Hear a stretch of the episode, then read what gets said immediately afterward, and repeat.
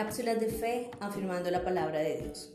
Es importante reconocer que uno de los grandes propósitos de Dios para el hombre es el bienestar integral.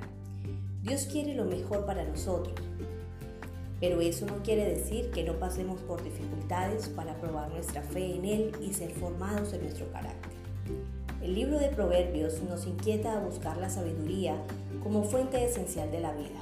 Uno de los temas tratados en este libro es el camino que el hombre debe seguir frente a la prosperidad económica. Lo primero que debemos decir es que Dios es la causa primera de la bendición financiera. Es Dios quien multiplica y prospera el trabajo y la diligencia del hombre. No podemos pretender el disfrute de una vida abundante de bendiciones sin el más mínimo esfuerzo, trabajo o diligencia. Dios no bendice al ocioso.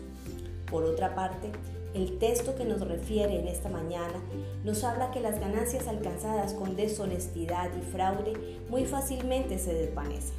Todos los días nos vemos enfrentados a situaciones que requieren de mis decisiones en las pruebas de integridad.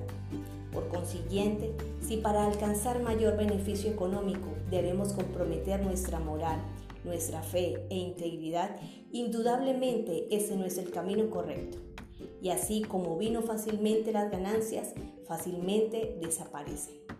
Por otro lado, el texto nos recuerda que la recompensa del trabajo es el aumento de las ganancias.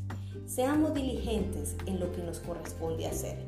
Hagámoslo bien y para agradar a Dios.